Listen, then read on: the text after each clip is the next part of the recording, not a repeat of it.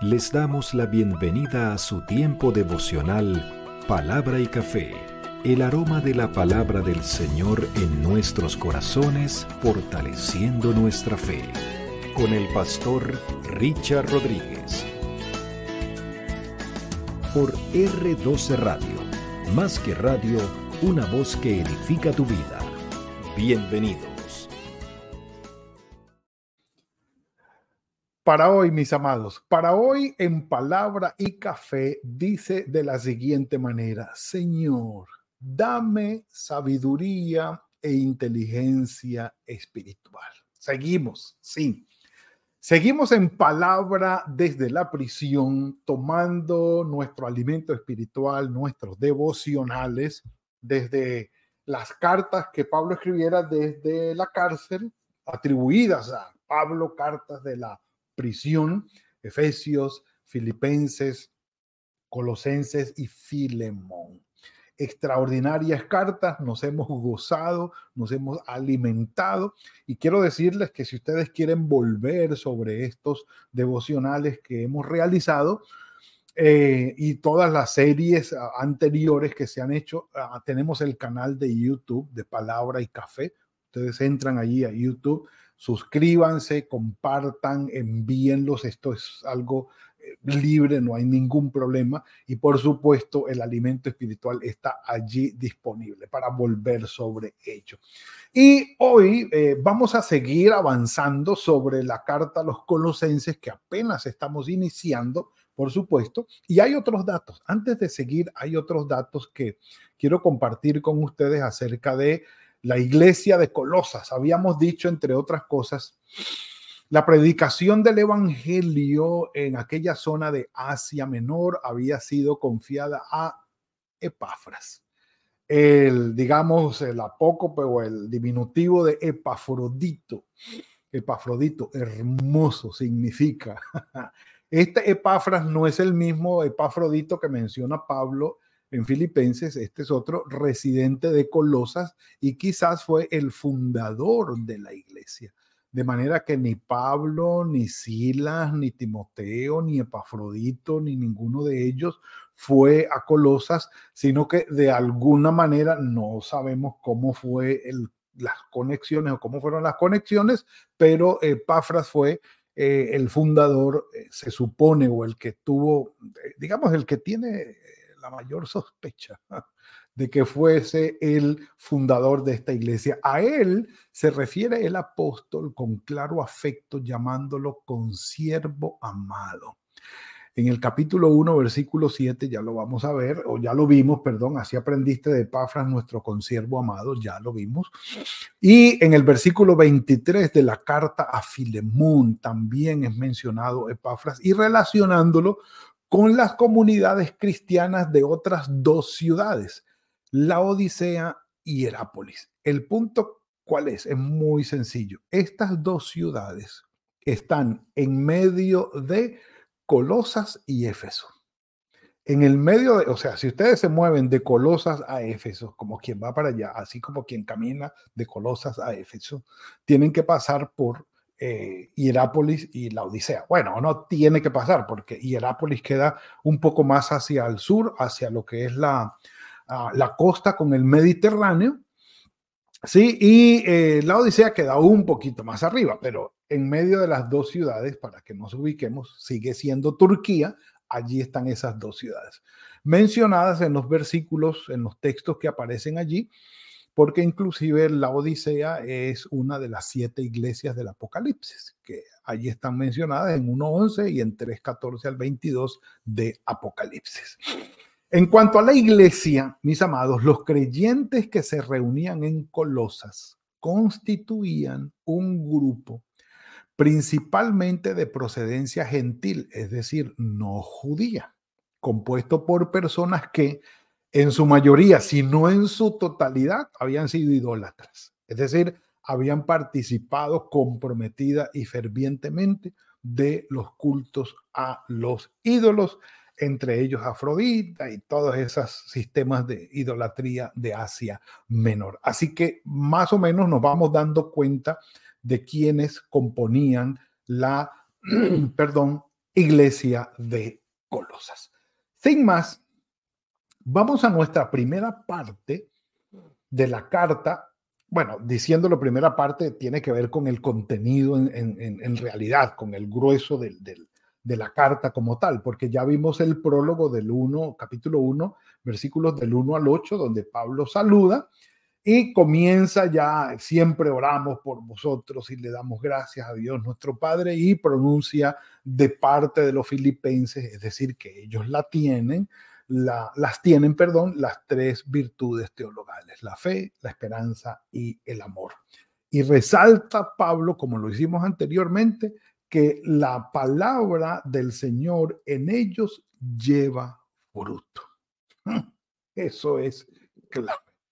Porque si algo tenemos que evaluar nosotros como creyentes, como discípulos del Señor, como seguidores del Señor, es que su palabra haga efecto en nosotros y esté transformando nuestra vida que estemos creciendo, que estemos madurando, que cada vez seamos mejores, sepamos más, seamos mucho más amplios, mansos, humildes, generosos, que estemos creciendo en las virtudes que el Señor tiene para nosotros. Así que no podemos evaluarnos y quedarnos o haber quedado allí como estáticos o en un solo lugar. Así que por el crecimiento de nuestra vida cristiana, un café por eso. Mm.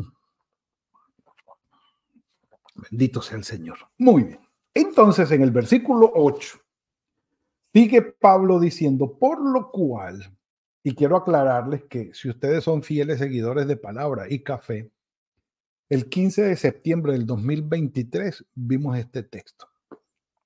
Aleatoriamente escogido fue, no, pues no estábamos viendo, eh, digámoslo así, no estábamos viendo sistemáticamente las cartas, pero aquí vamos. Van dos y no hay ningún problema. Y serán muchas más. Por lo cual también nosotros, es decir, por la fe y la esperanza y el amor, y porque ustedes son unas personas que crecen en eh, el, perdón, la palabra del Señor da fruto en ustedes. Y en el versículo 7 dice, así lo aprendisteis de Epafras. Y, había pensado en hacer este énfasis, discúlpenme, que, que me devuelva ese poquito aprender. Miren, no hay nada mejor que tener una actitud de aprendizaje. Lo contrario es, yo ya me lo sé, yo ya lo vi, eso ya lo sabemos. Tener la actitud de aprender. Si me lo están repitiendo, qué sé yo, por novena vez, ¿cuál es el problema?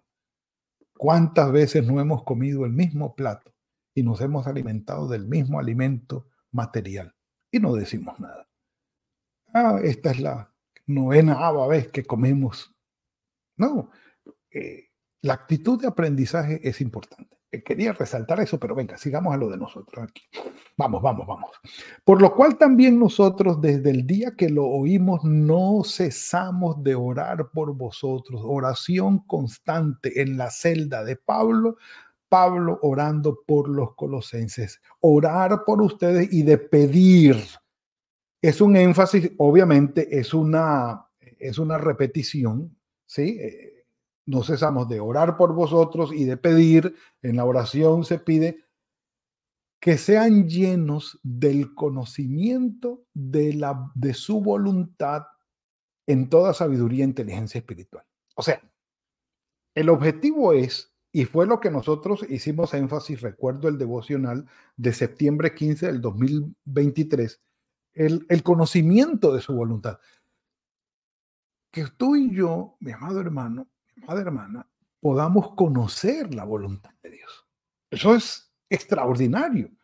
Excelente oración que podamos orar por nuestros cónyuges, por nuestros padres, por nuestros hijos, por nuestros nietos, por nuestra familia extensiva, compañeros de estudio, de trabajo, la gente que nos rodee. Señor, te pido por Anselmo Gutiérrez, Padre, que él pueda conocer tu voluntad. Maravilloso. Y si ustedes oran por mí en ese sentido, muchísimas gracias. Un café por eso.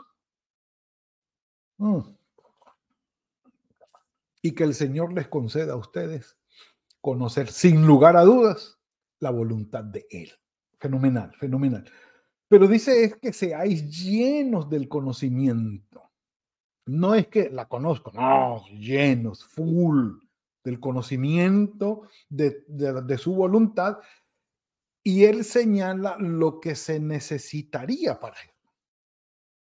En toda sabiduría e inteligencia espiritual. Desde antes, incluso antes de septiembre del 2023, ya venía, ya venía indagando sobre esto y fue lo que incluso me hizo, recuerdo, eh, compartir con ustedes este devocional, porque descubrí en un librito que incluso aquí lo tengo al lado, está en inglés, que se llama Inteligencia Espiritual. interesante ese librito. Todavía estoy eh, disfrutándolo. Entonces, allí se habla lo que nosotros conocemos por el IQ, ¿sí? o el IQ, como quieran llamarlo en inglés, o la traducción en, eh, en español sería el CI, el cociente intelectual. Es decir, la capacidad o la inteligencia que yo tengo, eh, básicamente, aquí, aquí lo tengo para compartirlo con ustedes. ¿De qué estamos hablando? Cuando hablamos de inteligencia, oiganme bien que tenemos tiempito, capacidad de entender o comprender, según la Real Academia. Cuando alguien dice, este fulano de tal es inteligente, bueno, la inteligencia humana eh, básicamente está hablando de la capacidad de entender o comprender, capacidad de resolver problemas. Importante. Conocimiento, comprensión, acto de comprender, entendimiento, intelecto, talento, raciocinio, mente, conocimiento, ingenio, pensamiento, razón, perspicacia, Minerva, yo no sabía que esa tenía que ver con algo como eso, cabeza, morote, valero, pipa, lo que sea. Lo, el, ¿cómo se llama? El antónimo es torpeza, por no agregar los otros, por no agregar los otros. Eh, sentido en que se puede tomar una proposición o un dicho, una, ponle inteligencia y entiende lo que yo estoy diciendo. Habilidad, destreza, experiencia.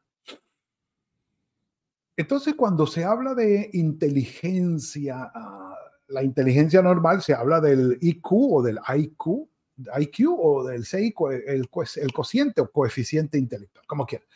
El IQ o el EQ o el CE es el coeficiente emocional o la inteligencia emocional, la capacidad que nosotros tenemos de comprender nuestros sentimientos, nuestras emociones y la de los demás. Y alguien agrega algo que es básicamente correcto, que es la, la capacidad de tener el control, el control de las emociones. Eso es inteligencia emocional. Entonces, tenemos la, el cociente intelectual, el cociente emocional o el coeficiente emocional, pero está también el SQ o el SQ o el CE, el cociente o el coeficiente espiritual. ¿Qué se refiere Básicamente sí, a la comprensión, a la inteligencia, al raciocinio desde la vida espiritual como tal. Es decir, el resolver problemas, el analizar todas las circunstancias, las emociones, la misma sabiduría con la que la gente ah, opera o actúa analizar las actitudes, analizar los pensamientos, las relaciones toda la vida y poder hacer un, un discernimiento desde el campo espiritual con el fundamento o con la base de la voluntad de Dios para nosotros. Se ha dicho y esto merece, sí señor, un café por eso. Ah, mm. Y el término causó bomba, es más, todavía sigue siendo un campo para investigar y para hablar la inteligencia espiritual. La inteligencia espiritual. Y se los voy a decir de esta manera, que es, es impresionante.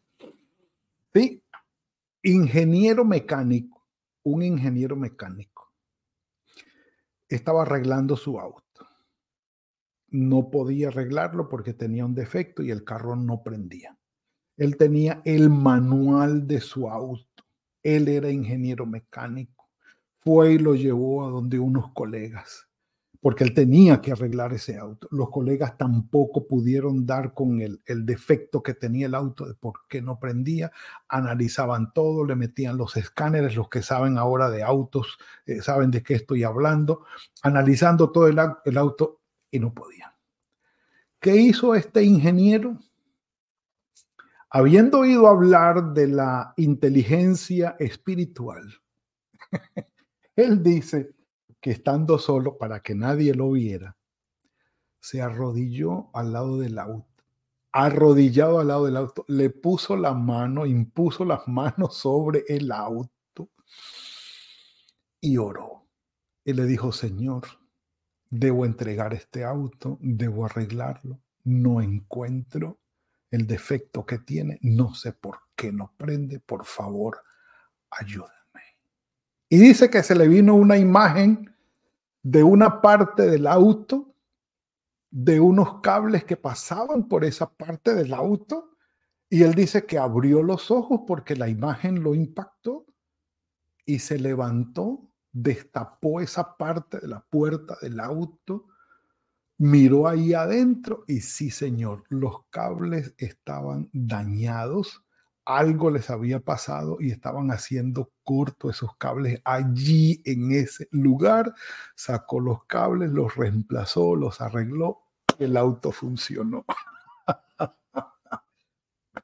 Bendito sea el Señor. Mm. Mm. ¿De qué estamos hablando? Pablo le está diciendo a los colosenses, les está hablando de sabiduría e inteligencia espiritual. Es decir, algo que va más allá, permítanme que está desenfocada la cámara, debo hacer esto. Bueno, ahorita va a arreglarse los que están viendo la imagen medio, medio, medio. Por Rosa, ahorita va a arreglarse. Eh, Pablo le está diciendo a los eh, colosenses Estoy pidiendo porque el Señor les dé a ustedes la capacidad de analizar las circunstancias a nivel espiritual y de tomar decisiones para vivir y aplicar a su vida todo lo que el Señor quiere a nivel espiritual para ustedes. El poder discernirlo es inteligencia espiritual. El poder aplicarlo a la vida es sabiduría espiritual. Tú puedes ser Sé inteligente espiritualmente hablando, pero no sabio.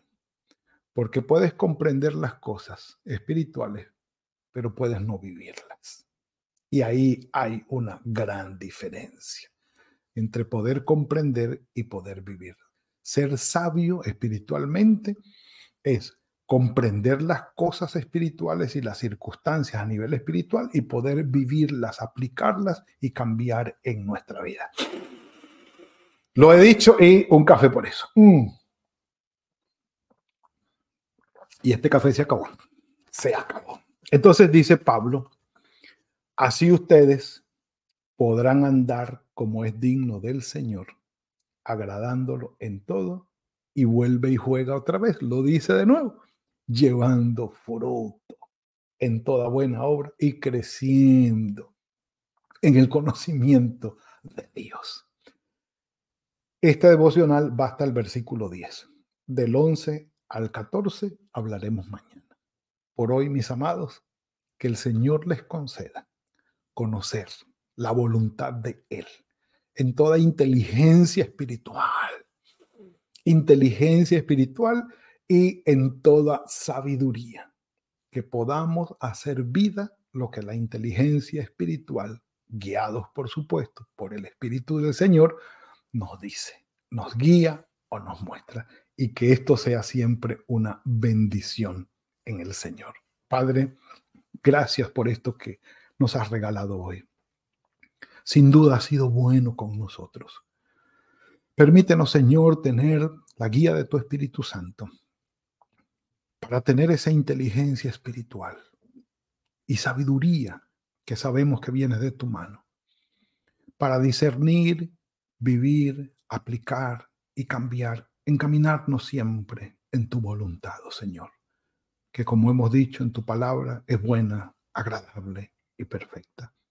Dirígenos, Señor, te lo rogamos. Que tu amor y tu misericordia cubran nuestras vidas. Y gracias, Señor, por el camino que siempre tienes preparado para nosotros. Este día está en tus manos. Este mes que comienza está en tus manos y esta semana también. Que la gloria y la honra sean para ti en Cristo Jesús. Amén y amén. Mis amados, ha sido la entrega para hoy. Como les digo siempre, tiempo faltaría, pero seguimos adelante, seguimos adelante de la mano del Señor. Que tengan muy buen día, que el Señor los bendiga y los guarde, que fructifique el trabajo de sus manos y nos veremos mañana, si el Señor lo permite, en otra entrega de palabra y café. Que el Señor los bendiga. Gracias por compartir con nosotros este espacio de palabra y café. Hasta una próxima oportunidad. Por